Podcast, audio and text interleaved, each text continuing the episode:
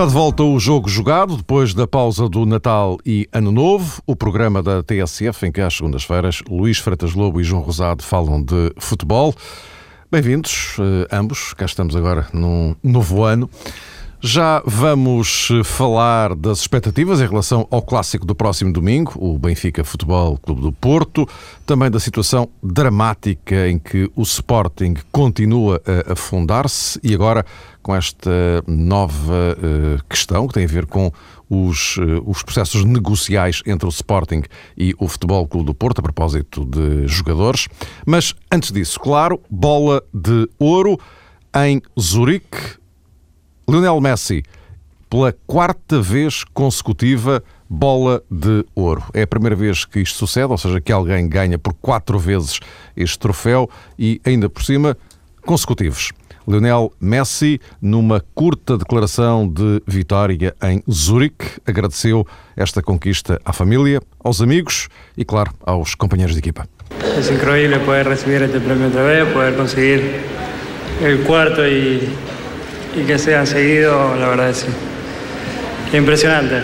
Quiero compartir y agradecer a mis compañeros de Barcelona, especialmente a André, para mí es un orgullo estar al lado tuyo hoy y, y entrenar y jugar todos los días con, conmigo, con vos, eh, con mi compañero de la selección argentina, con la gente que, que me votó, tanto eh, capitanes como eh, entrenadores.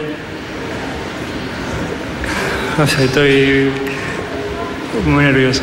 Eh, nada, agradecer a mi familia, a mis amigos y por último y muy especialmente a, a mi mujer y mi hijo que, que es lo más lindo que, que me dio Dios. Muchas gracias. Orgulhoso e de alguma forma também emocionado, Lionel Messi pela quarta vez o melhor jogador do mundo. E em Zurique, no que respeita aos treinadores, o vencedor desta vez foi Vicente Del Bosque, o técnico que levou a Espanha ao título europeu. José Mourinho perdeu a corrida para Del Bosque, Cristiano Ronaldo perdeu a corrida para Lionel Messi. Meus caros, uma vez mais, eh, bem-vindos de volta aqui ao Jogo Jogado. Vamos começar uh, por olhar este cenário. Um, nós, uh, há pouco, enquanto ali espreitávamos a, a gala de, de, de Zurique, uh, conversávamos sobre qual o, o, critério para a definição do, da atribuição da bola de ouro, não é? Porque, quer dizer, em boa verdade, não há um critério, acho eu, não é?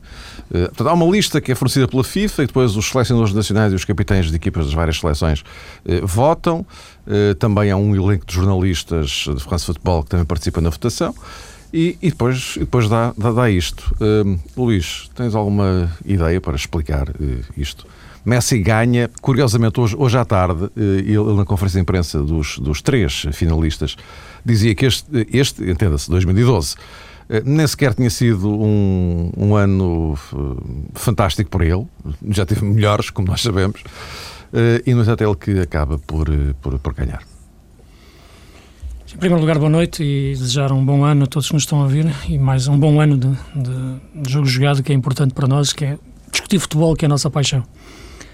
Ah, uma explicação, repara, quem vota são seleções nacionais e capitães das seleções, para além do lote de jornalistas da, da France Football.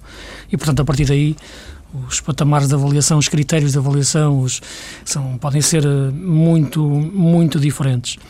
Uh, o critério estritamente futebolístico do valor do jogador, o critério de, de, das conquistas que cada um teve ao longo do, de um ano, e até o critério mais, mais emocional, e por isso, a meio da época, a meio do ano, aqui eu falava no tal lobby emocional que muitas vezes se faz uh, a favor de um jogador, e acho que era por isso que naquela altura o Cristiano fez aquela declaração que estava triste, porque de facto tudo isso também contribui para se ganhar a simpatia de quem depois vota em ti. Isto vai-se notar mais, na, na, minha opinião, em relação àquilo porque é que o Mourinho não ganha, que isso é que eu acho de facto incompreensível. No caso do Cristiano Ronaldo, no entanto, eu penso que há critérios futebolísticos para, para, para justificar esta, esta, esta, esta decisão. Uh, aquilo que me parece neste momento é que o Messi já, já não compete com os da sua geração neste momento. Nós já, já discutimos é se o Messi não será o melhor de sempre. já está ao nível dos melhores de sempre. Portanto, já está num, num patamar de discussão que ultrapassa a mera conjuntura de, de uma época. Agora, um ano em si não é uma época. Um ano é metade de duas épocas. É a segunda metade, parte final de uma época, e a primeira metade, parte inicial de outra época, eventualmente ou esporadicamente com um europeu ou um campeonato do mundo no meio. Eh, desde logo, quando é um europeu, desfavorece os sul-americanos, porque não podem jogar o europeu, como foi o caso do Messi eh, este ano. Pelo que o Ronaldo tem de facto ter feito um grande europeu, daqueles que não marcar a diferença, para cativar os votos. Eu diria que nessa primeira metade da época, ou do ano, melhor dizendo que eu referi, o Ronaldo claramente uh, superior, até pela conquista em si do título de campeão espanhol. E depois, uh, na segunda metade da época, uh, Messi. Eu penso que o troféu em si acaba por chegar tarde demais para, para o Ronaldo. Eu penso que se por volta de abril, junho, nós estávamos ali, Ronaldo, a partir daí, depois do europeu, uh, acaba por, por ser Messi, sem esquecer, atenção no meio disto tudo, uh, Iniesta, que eu acho que podia ser uma, uma, uma escolha, até se calhar, juntando tudo isto que eu estou a dizer, todos estes critérios, se calhar o Iniesta até, até encaixava mais. Agora, eu penso que a votação dos selecionadores, dos treinadores uh, e dos jogadores, capitães, foi no sentido de escolher aquele jogador que eles entendem de facto que é o melhor, independentemente daquilo que aconteceu muito este ano. E aí uh, Messi ganha e penso que qualquer votação que diga que Messi é o melhor, uh, não a posso contestar de forma alguma. João, também é um, é um, é um bocado isto. O, o, peso de Messi enquanto tal, enquanto jogador, do ponto de vista individual, independentemente do que ganhe eh, no, no, Barcelona ou na, na, seleção da Argentina, Messi vale por ele próprio e, e torna-se complicado para mesmo para um enorme concorrente como é Cristiano Ronaldo. É evidente, Mário. Eu também gostaria de desejar um feliz 2013 a toda a gente que nos está a ouvir e julgo que esse aspecto que sublinhaste mesmo agora tem realmente uma importância primordial. Porque Messi é de facto um, um jogador que, além de tudo aquilo que exibe e que faz dele um jogador da equipa, depois do ponto de vista individual, lá está, a semelhança de Cristiano, mas do ponto de vista individual, Messi é realmente um grande marcador de golos e conseguiu essa proeza notável de que foi quebrar o recorde de Gerd Müller e cotar-se como o melhor marcador uh, de 2012. Esse aspecto estatístico, penso eu, que pesou. É evidente que quando é feita a votação há apenas uma projeção daquilo que pode acontecer no, no mês de dezembro, nos números finais de dezembro, mas já sabia que Messi realmente corria para isso e, sobretudo, marcava uh, para isso.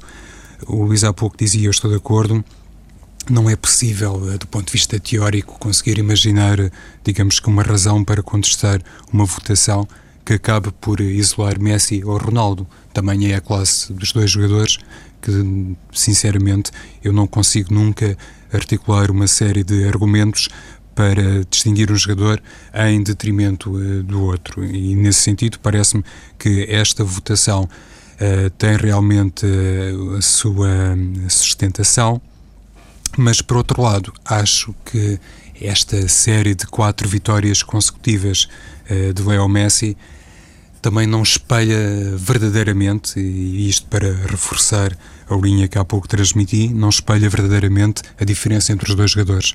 Não pode, e aqui também estou um bocadinho a inspirar-me naquilo que disse há algum tempo José Mourinho, não pode Leo Messi ganhar quatro vezes seguidas contra apenas um troféu de Cristiano Ronaldo. Não existe, digamos que em termos de score, essa diferença de 4 para 1 face a Cristiano.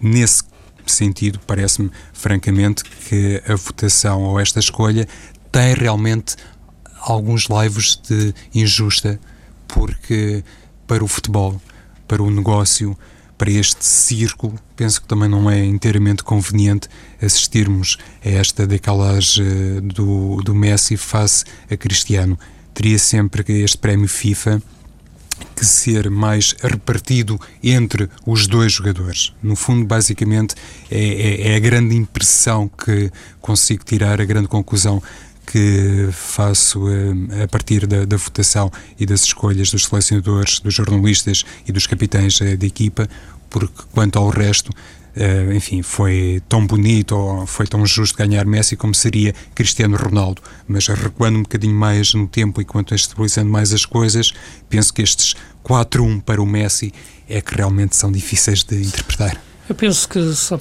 só, só para terminar, Aquilo que eu sinto quando ouço falar em Messi e Ronaldo e todas estas discussões é que não mereciam ter vivido na mesma época os dois. Porque, de facto, não faz sentido isto que, que, que, o, que o João estava a referir. Não há uma diferença assim tão grande, por mais que eu entenda que Messi, de facto, é de outro planeta um, e já compete com os melhores de sempre não há uma diferença em jogo jogado, no, época após época, que, que, que, justifique uma diferença tão, tão grande em termos de, de, de, conquistas. Nós olhamos ao longo dos tempos, a era do Di Stefano, a era do Pelé, era do Cruyff, era do Maradona, nunca houve contestação. Aqueles eram os grandes naquela altura. E depois, a partir daí, tivemos aqueles príncipes, como o Ronaldinho, como o Ronaldo, o fenómeno, o, como o Zidane, como o próprio Romário, eles em cada época foram príncipes, foram príncipes quase reis, porque não, não, não entram na coroa de Maradona, Cruyff ou Pelé ou Di Stefano. Eu o acho próprio que, Platini? O próprio Platini, o sim. príncipes, não é? Sim, exato. Uh, mas eu tentava, tentava, tentava aqui identificar o pós-Maradona, digamos exato, assim. Exato, exato, Depois de Maradona não tens claramente o rei, não é? Uh, Messi, na minha opinião, já entra aqui nesta discussão. Tu já discutes Messi ao lado de Stefano, Pelé, Cruyff e Maradona. Uh, podes depois concluir em Maradona e aí começamos a discutir futebol e cada um tem a sua razão e cada um exagera à sua maneira e isso é, também é bonito. Mas já metemos Messi nesta discussão. E penso que o Ronaldo, que é do, dois anos e pouco mais velho do que, do que Messi, acaba por chocar com esta, com esta, com esta geração de Messi. Isso, isso é injusto. Mas é vida e há uma coisa também que temos que nos orgulhar muito, não é? Isso é, isto é uma coisa, é o que acontece, outra coisa é aquilo que nós desejávamos, que claro que Cristiano ganhasse, é vermos um jogador português a este nível. Isto de facto é que eu penso que é, que é, que é notável, ter Ronaldo ano após ano a discutir ser o melhor do mundo e poder ser, para, para muitos, como é evidente, e em muitos momentos é, isso de facto é que eu acho, que eu acho notável. Tivemos Eusébio durante algum tempo no, nos anos 60, temos Ronaldo há muito, e vamos continuar a ter, e eu acho que isso de facto já é, já é só por si, é fantástico. O Luís enumerou aqui alguns jogadores pós-Maradona. Sim, sim. Diz, diz, Mário, não, não sei se... ao Mourinho, mas diz, diz. Sim, uh, Luís, se falaste no Zidane, referiste sim, sim, Zidane... Sim, sim, Ronaldinho, Ronaldo, Zidane e Romário. Exato. Eh, eu, eu acho que realmente aqui está realmente a lista completa dos jogadores que poderiam facilmente concorrer para esse título do melhor do mundo de sempre. E comenta-se cada vez que Messi é elogiado ou recebe um prémio que ele se calhar um dia só consegue superar Maradona se ganhar mesmo um Mundial pela seleção Sim. argentina. E, e, é curioso estas coisas quando falamos uh, estritamente da classe individual de um jogador, depois para estabelecer a diferença somos obrigados a recorrer é, é. ao argumento coletivo, precisamente, é. Mário. Veremos então o que se vai passar em 2014, se Messi, provavelmente no último grande Mundial para Messi e para Ronaldo, pois é difícil imaginar, já mais perto dos 30 anos, um Mundial no apogeu para estes jogadores. Veremos o que vai acontecer então no Brasil. Uh, João, uh, já agora pegando isto sem, sem negar ao, ao Luís uh, repegar a questão, Mourinho, o Luís dizia há pouco que este é que é um daqueles anos, 2012, em que não faz grande sentido não entregar a bola de ouro ao José Mourinho. Noutros anos, poder-se entender até com alguma facilidade. Mas o que é que te parece? Olha, eu, com o devido respeito pela opinião do Luís, claro, não, é estou, não estou inteiramente de acordo. Eu percebo o que o Luís quer dizer, como é óbvio, porque uh, José Mourinho, por exemplo, comparativamente a Pep Guardiola, quer dizer, tem um, um historial de conquista, de conquistas em 2012 que não é sequer comparável. No que se refere a Del Bosque, eu acho, em primeiro lugar, que é bom situar aquilo que disse o atual selecionador de Espanha, mesmo antes de saber, pelo menos oficialmente, eh, digo eu, tinha sido vencedor, quando ele próprio teve, digamos que a humildade para frisar que é muito difícil eh, e provavelmente será até impossível ter uma razão objetiva para conseguir eleger o melhor treinador durante um ano. A verdade é que Del Bosque ganhou o Campeonato da Europa. Foi campeão da Europa. quando José Mourinho foi campeão da Europa, ganhou o campeonato uh, do país que, onde trabalhava e ganhou a taça, uh, tudo Quando isso. ganhou o bolador, tinha ganho tudo, não é? Tinha ganho tudo. No Inter, sim. No Mourinho, Inter. Mourinho, já- no Pronto. Inter, exatamente. Tudo isso servia, obviamente, para colocar Mourinho à margem de todos os outros. O que é que eu quero dizer? Na minha opinião, José Mourinho é o melhor treinador do mundo. Já o é há muito tempo. Provavelmente, há pouco falávamos de Messi, eh, na história do futebol, Mourinho está claramente entre as grandes personagens eh, da modalidade. Pode, porventura, até com grande suporte estatístico, ser considerado talvez o melhor treinador de todos os tempos. Veremos se sim, se não. Mas neste caso, há realmente uma razão objetiva que passa pelo Campeonato da Europa. Del Bosque ganhou. Não acho que seja um feito menor, não acho que tenha que pedir desculpa por isso, não acho que o Campeonato da Europa eh, tivesse que ser eh, relegado para razão secundária, porque nestas coisas sabemos perfeitamente que mesmo as grandes seleções muitas vezes entram nos torneios orientadas por grandes nomes e não conseguem ganhar. E um treinador que consegue ganhar e que juntou essa conquista a outra, enfim, mais prévia, que teve a ver com o Campeonato do Mundo de 2010, é obviamente um treinador com provas dadas e sobre isso penso que ninguém tem qualquer espécie de dúvida. E Del Bosque tem esse troféu muito mais importante que um campeonato nacional, apesar de todos nós reconhecermos que ganhar a Liga Espanhola, enfim, também não é propriamente ganhar uma competição menor. Mas percebendo tudo aquilo que há pouco também em off eh, comentávamos ali e, e, que o Luís eh, teve a oportunidade de sublinhar, eu julgo que a conquista per si do Campeonato Espanhol a serviço de uma equipa como o Real Madrid também não pode ser vista, enfim, como uma proeza fantástica. Ou seja, eh, estou de acordo quando se diz que Guardiola não merecia estar nesta lista eh, curta com José Mourinho e com Del Bosque. Entendo perfeitamente que Del Bosque, e acho justo, pronto, para resumir mais as coisas, acho justo que Del Bosque tenha ganho o, o- o título de melhor treinador eh, do mundo. É exemplo daquilo que aconteceu com, com os jogadores. Parece-me que esta lista final de três nomes é demasiado curta, porque, hum, para dar um exemplo, o treinador do Dortmund, para mim, merecia estar numa lista, não sei se de 3, de 4 ou de 5 nomes. Radamel Falcão, para mim, merecia estar numa lista de 3, 4 ou 5 nomes para o título de melhor jogador do mundo. E, objetivamente, eu consigo, eh, digamos que, encontrar razões mais sustentáveis, por exemplo, para valorizar o trabalho que Klopp fez no Dortmund eh, ao longo das últimas temporadas, nomeadamente nas duas últimas, do que propriamente encontrar, digamos assim, muitos méritos ou méritos eh, épicos na conquista do Campeonato Espanhol por uma equipa como o Real Madrid, independentemente, e só para não existir confusão a propósito disto, de considerar Mourinho eh, o melhor de todos. E isso penso que muitos portugueses têm a mesma opinião e não é sequer uma questão patriótica. É é- é uma questão interessante, e já agora só para encerrarmos aqui este capítulo do Bolador para, para, para o Luís, pegando neste raciocínio do João, eh, ou seja, não é aplicada nesta votação eh, o mesmo raciocínio ou a mesma atitude mental de quem vota em José Mourinho e em Messi.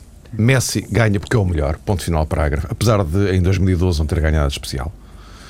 Mas quando se fala de José Mourinho, eh, mesmo olhando como ele é o melhor, mesmo assim não ganha. Ou seja, aqui também é a componente pessoal de José Claro. Mourinho, que é uma pessoa, digamos, com muitos anticorpos eh, por, por esse Por mundo isso- fora, enfim. Por isso eu te utilizava aquele termo há pouco de lobby emocional. É aquele lado emocional que te leva a votar nesta, nesta pessoa e não noutra, independente dos seus valores. E quem está aqui a votar essencialmente são treinadores e, e colegas de profissão, portanto, do Zé Mourinho, e jogadores e capitães de equipa.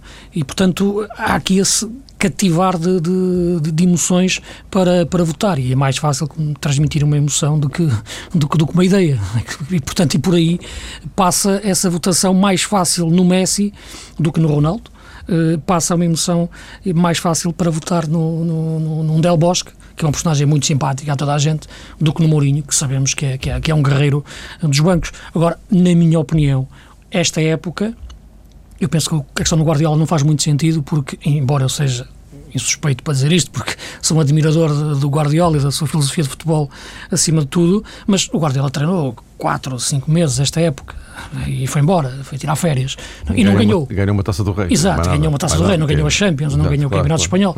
No Campeonato Espanhol que foi dinamitado pelo, pelo Real Madrid de, de Mourinho, com recorde de pontos, mais de 100 pontos, mais de 100 golos.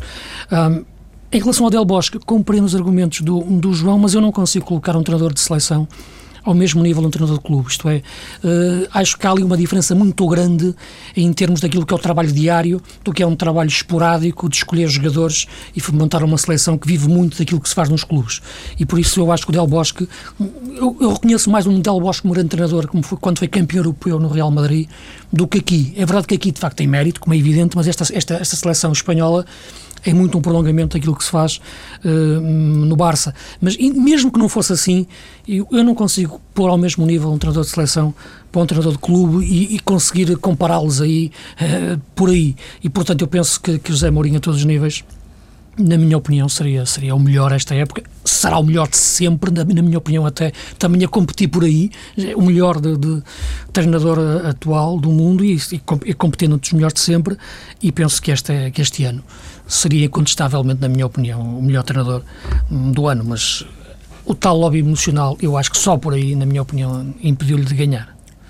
Exatamente a propósito disso, Luís. Há pouco escutávamos uh, na TSF as palavras de Del Bosque no discurso final e é curioso que no fim ele tem uma declaração quando diz que os amantes da modalidade devem ter também uma preocupação sim, do ponto sim. de vista ético.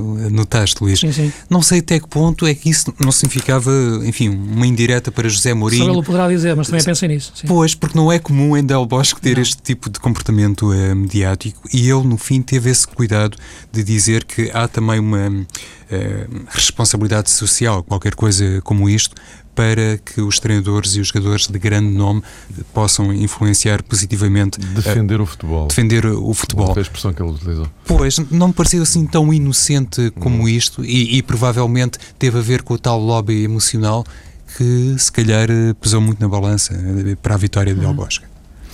Meus caros, vamos então virar a agulha, encerrado este dossiê Bola de Ouro. Vamos, temos mais dois temas na nossa agenda de hoje. Eu propunha-vos já a antecipação, antecipação, enfim, não, não se pode pôr as coisas desta forma. Uh, uh, uma uh, análise com algumas perspectivas sobre o que pode dar o Benfica Futebol Clube do Porto do próximo domingo. há um dado já seguro, Rames Rodrigues fica de fora. Aquela ruptura muscular no jogo contra o Nacional vai deixá-lo fora do clássico em relação ao Benfica, Cardoso e Rodrigo serem tocados, mas enfim, a partida não, não será problemático.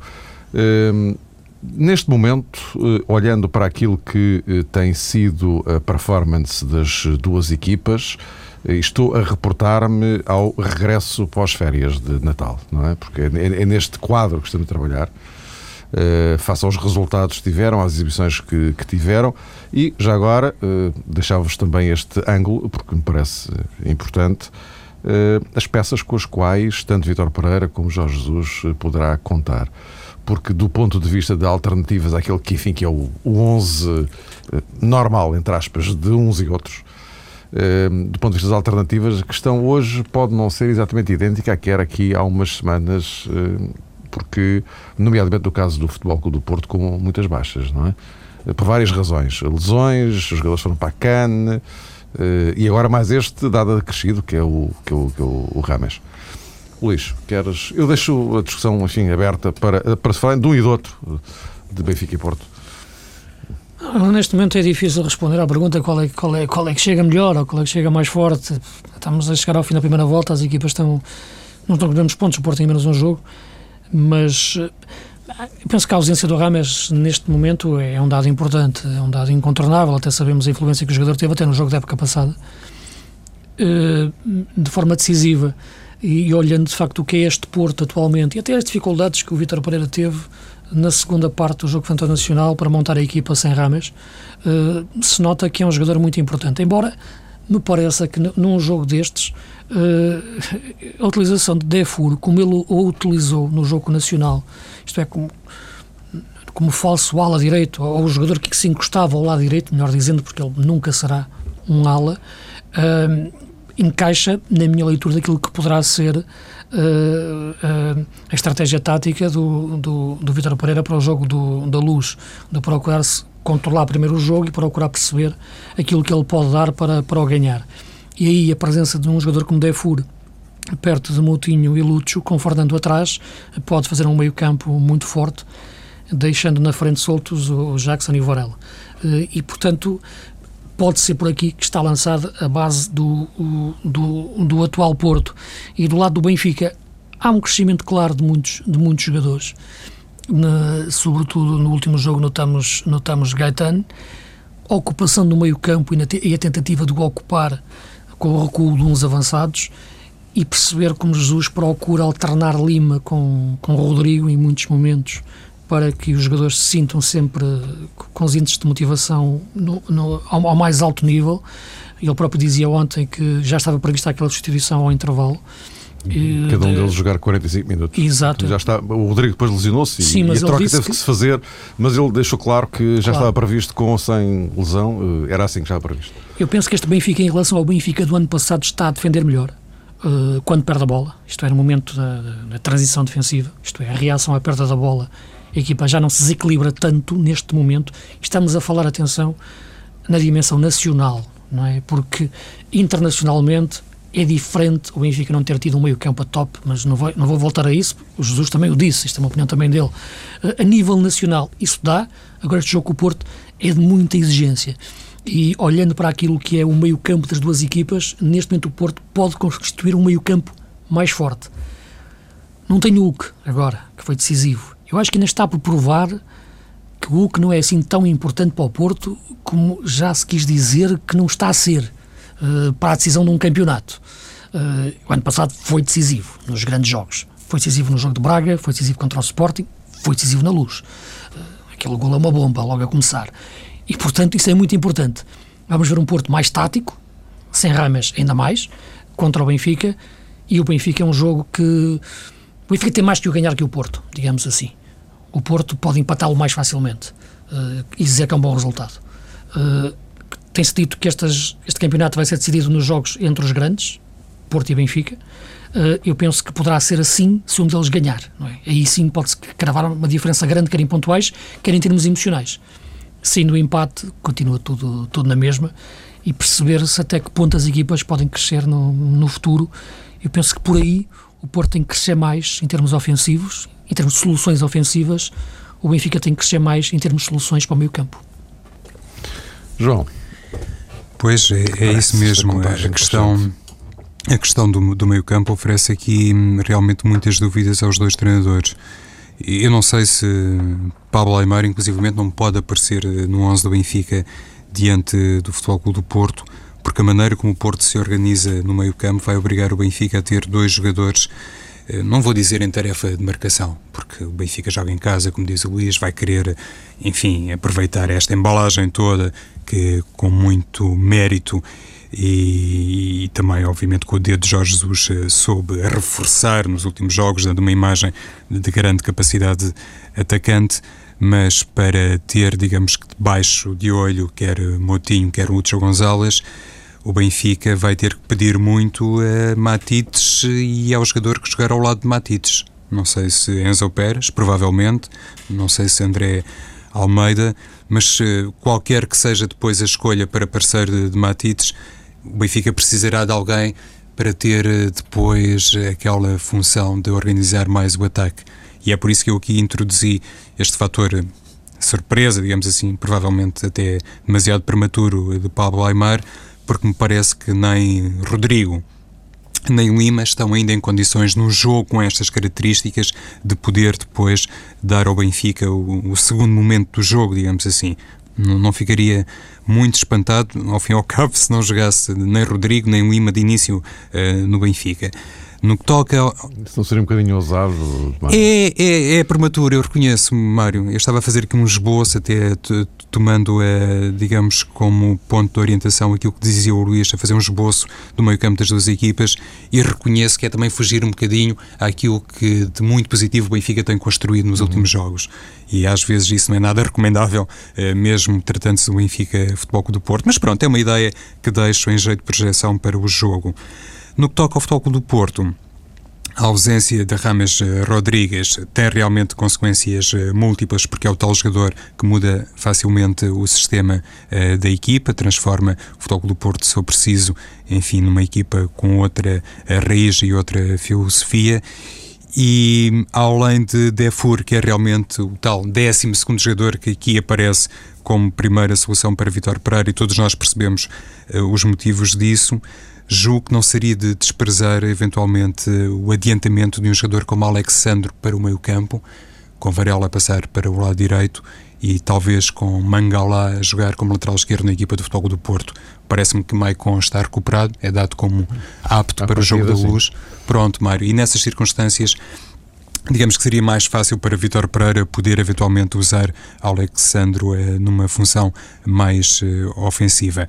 Eh, a, a, equipa do Futebol do Porto aparece no Estádio da Luz num momento diferente face a outros anos, porque a desvantagem pontual ainda que muito é, rebuscada, digamos assim, com, com, com base no jogo em atraso que tem é, no, no, campeonato é, português, dá de facto à equipa do Benfica a sensação que, em caso de vitória, pode realmente começar já a construir uma diferença. Não diria decisiva para o campeonato, mas pelo menos a estabelecer uma diferença que pode, inclusivamente, influenciar depois as escolhas de Jorge Jesus para a Liga Europa. O, enfim, já se especula com a eventualidade de uh, Ismailov até poder integrar os convocados do Porto já para o jogo da, da luz. Uh, do ponto de vista uh, burocrático, é perfeitamente possível. Há tempo para, para, para o inscrever e, portanto, até poderia ser possível. Isto leva-nos, enfim, não, não, penso eu, não sei qual é a vossa opinião, mas penso eu que não propriamente à utilização determinante de Ismailov no jogo da luz, a questão não é essa, como é óbvio, mas uh, leva-nos à uh, novidade uh, mais recente, que é a nova plataforma negocial entre o Sporting e o Futebol Clube do Porto. Eu digo nova no respeito aos preceitos, porque este, este método é que ainda não tinha sido experimentado, ou seja, troca de jogadores sem dinheiro, 50% do passe para cada, para cada lado. Portanto, esta metodologia é que ainda não tinha sido utilizada. Um, o, que é que, o, o, que é que vos parece, e já agora ligando isto uh, à situação atual do, do Sporting, que vai, vai de mal a pior e arrancou agora com mais uma derrota no campeonato, uh, já ninguém percebe muito bem como é que se sairá disto. Em Alvalade, uh, agora já não é só o Juveléu, já é o estádio inteiro que pede a demissão de Godinho Lopes. Uh, uh, Josualdo Ferreira, empurrado ou não para a necessidade de ir ele para o banco e vendo um treinador chamado Verkauteren. Enfim, é uma, um quadro muito, muito complexo.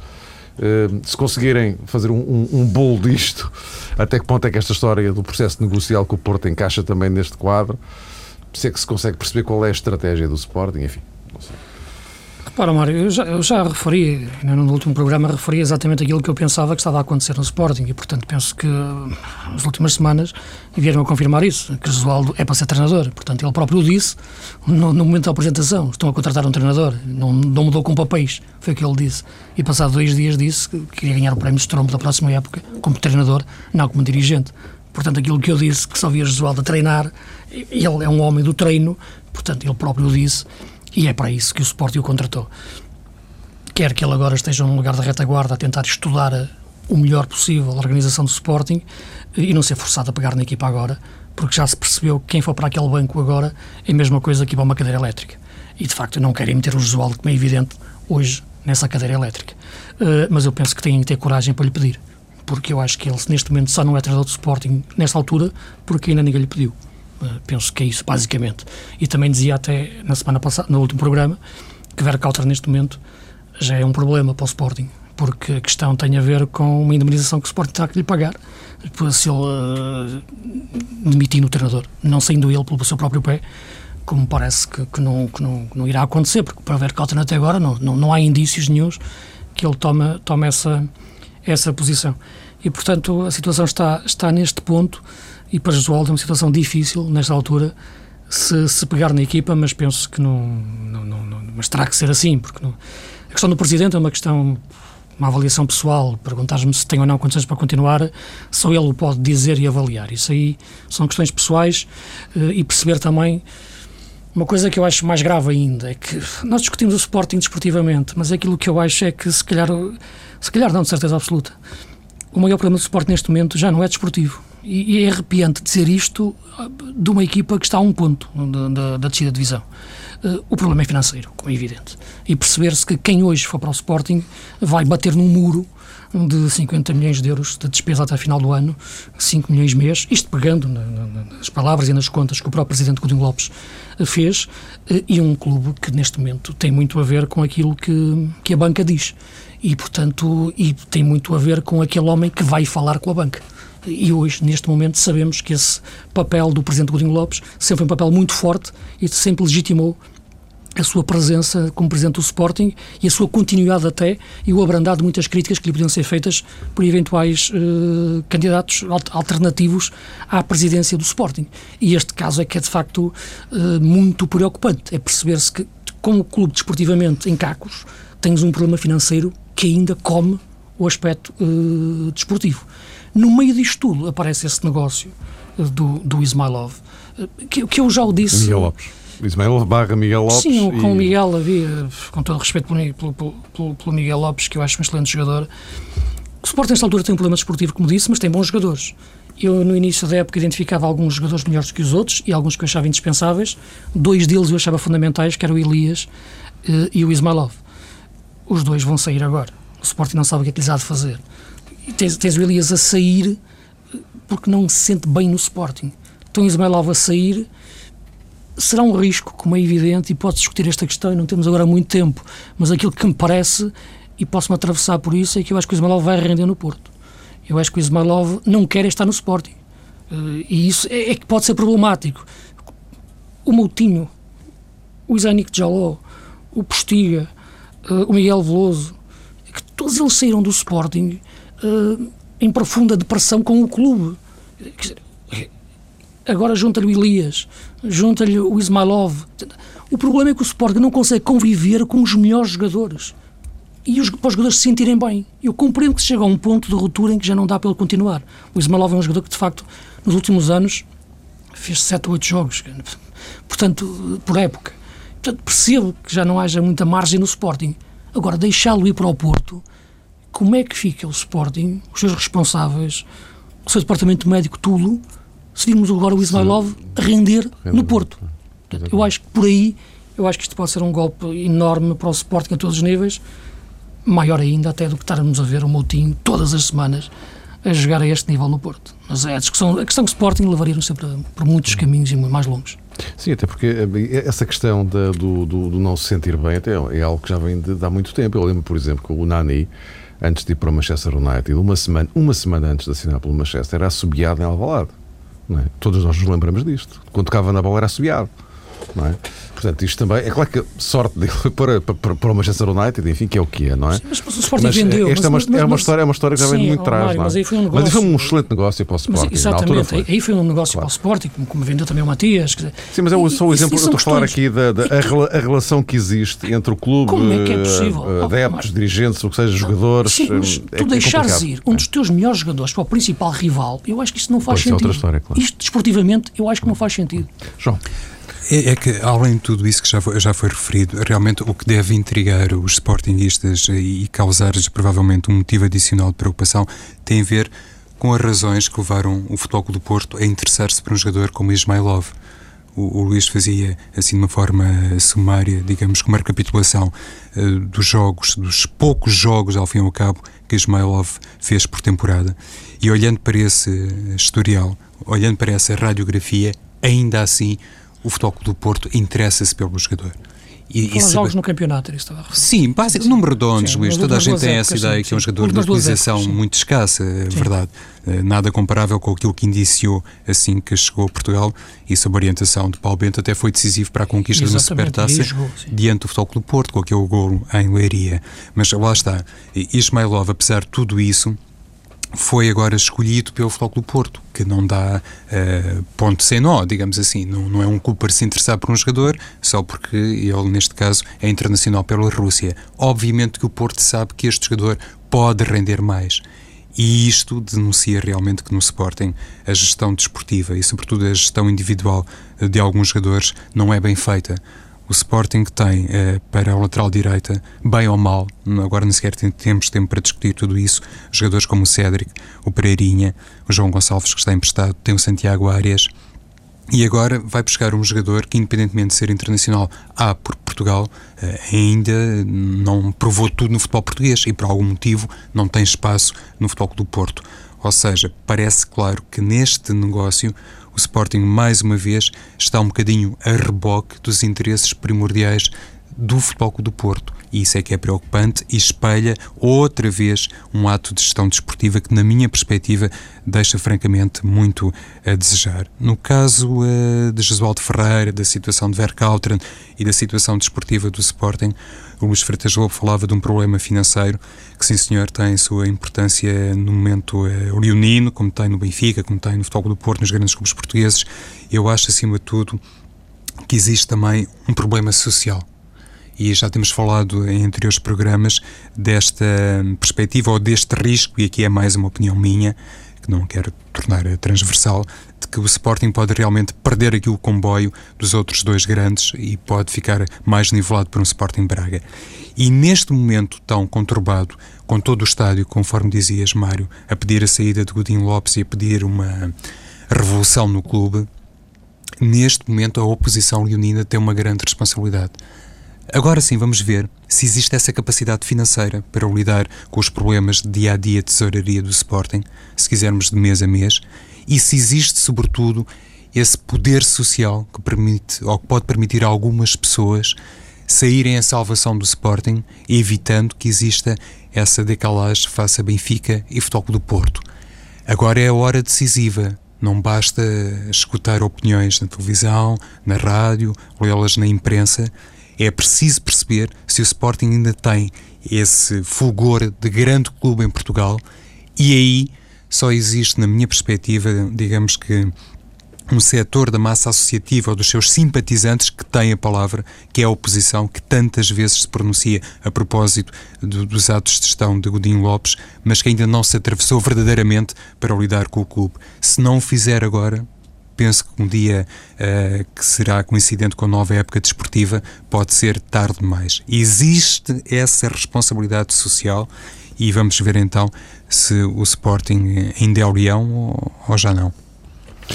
Meus caros, voltamos a encontrar-nos na próxima semana no pós-clássico eh, da luz, que eh, certamente dará muito para conversar. Também é um clássico a conversa a propósito do clássico. Até para a semana.